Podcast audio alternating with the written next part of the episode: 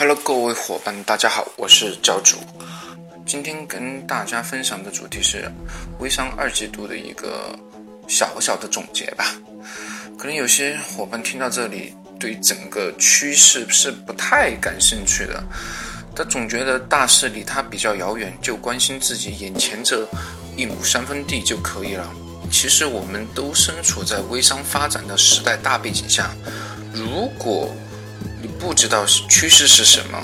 而自己想达到的目标、遇到的问题，还有今后发展的方向，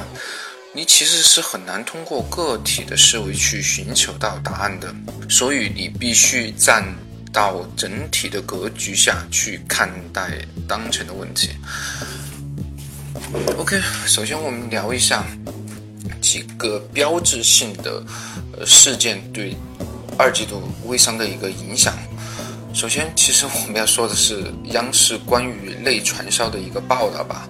其实五月二十八号内传销报道之前，有很多关于正面宣传微商的一些报道，其实也是整个微商行业非常亢奋的一个原因吧。它是加了一把火，但是这条。央视关于内传销的报道之后，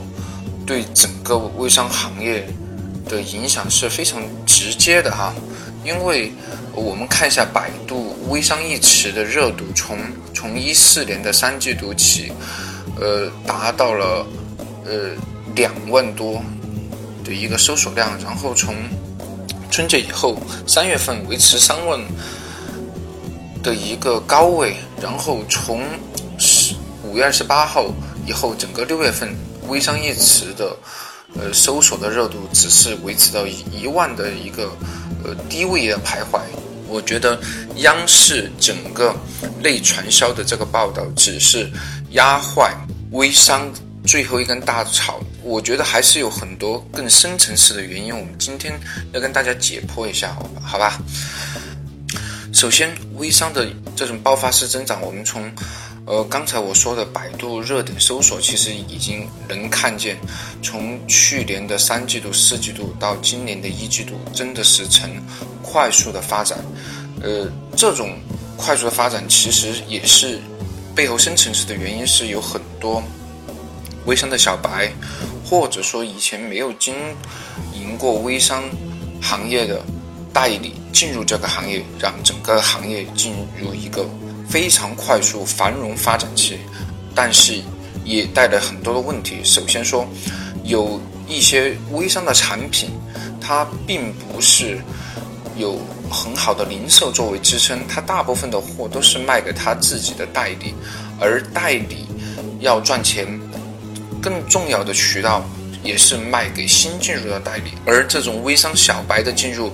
是成为他们。这种赚钱模式不断能复制下去的一个非常重要的原因，所以说他们在之前的发展还是相对来说是比较快速的，因为有不断的新进入的代理去呃接盘也好，去呃囤货也好。但是央视这种内传销的报道以后，让很多微商的小白非常的谨慎，这是第一方面，而且人员的。基数还是有限的嘛，没有新进入的小白，呃，去接他的这个货的同时，他又没有零售作为非常有力的支撑，整个团队瞬间就垮掉了。这是一个呃很多呃品牌瞬间垮塌的一个很重要的原因，它其实是没有呃零售作为支撑的，更多的是把货卖给了代理，然后再导致一个比较恶性的结果，就是有很多。团队的坍塌导致他们的代理和代理之间互相的杀价，呃，这也是有些微商项目对自己代理的把控力不够，或者说他根本就没什么把控力，他只管把货卖出去就 OK 了。至于代理他的生死，或者说代理之间的相互的竞争，或者说杀价，其实公司是没有太多的办法，或者说他也没有太。多想去维持长久的经营，所以这最对于很多呃微商小的代理或者说大的代理也好，他们之间存在的互相之间的杀价，甚至是互相之间的抢代理。特别是有些大的代理在招不到新的呃代理商的同时，就在淘宝上开立一些渠道，让整个价格呃乱七八糟的，而且是内部之间的一种恶性竞争，导致大部分代理都没有办法玩了。好，这是就是公司内部对价格管理和代理制度混乱、失去控制，对导致整个品牌瞬间垮塌。第二点就是整个公司对价格控制和和代理制度的管理已经失去控制，或者说就没有控制，导致大的代理商和小的代理商相互杀价、促销政策。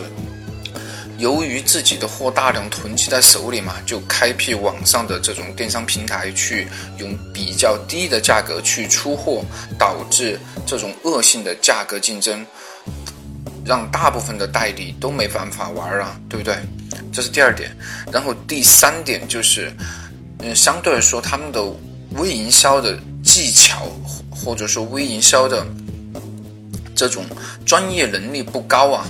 呃，导致第一批卖给了熟人以后，觉得还不错，然后就升级，但是就没有下一批新进入的这种渠道的开拓，或者说新的陌生人的开拓这种方法都是没有的。公司也没有教到这种新进入的呃代理的小白怎么去做，导致他们的货囤在家里，他的商家也没告诉他怎么去做，最多也就是每天叫他去发朋友圈，但是没有。教他怎么进入陌生领域去开拓新的客户的来源，让自己的货销出去。没有这方面的这种微营销的支持，当然这种小白很快就死到了他的可能最初的这级代理这个制度上，而且他肯定也会抱怨嘛，对不对？所以说导致他周边这群人对微商的态度也会发生很大的一种负面的情绪。呃，第四点就是。没有品牌作为支撑的，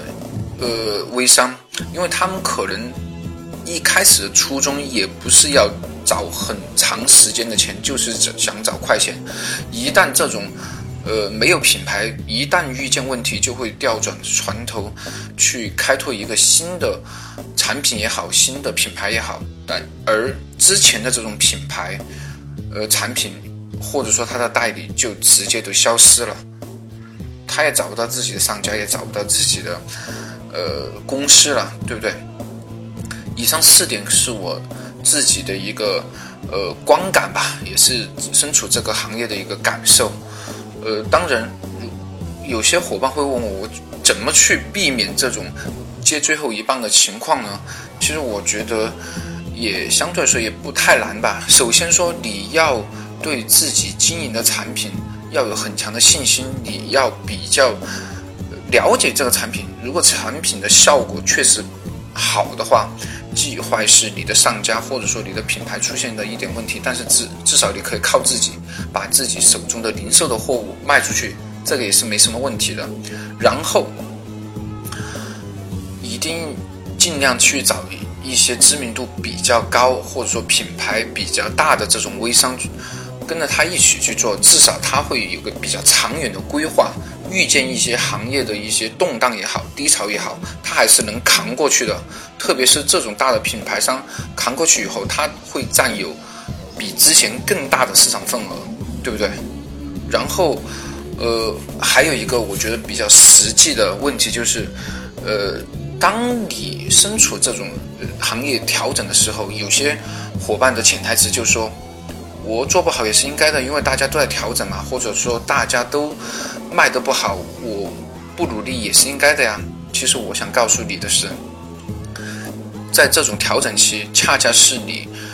实现弯道超车，或者说吸收其他品牌代理的一个绝好机会。因为其他品牌代理的小白出现问题以后，他们也是比较迷茫的。如果说你能在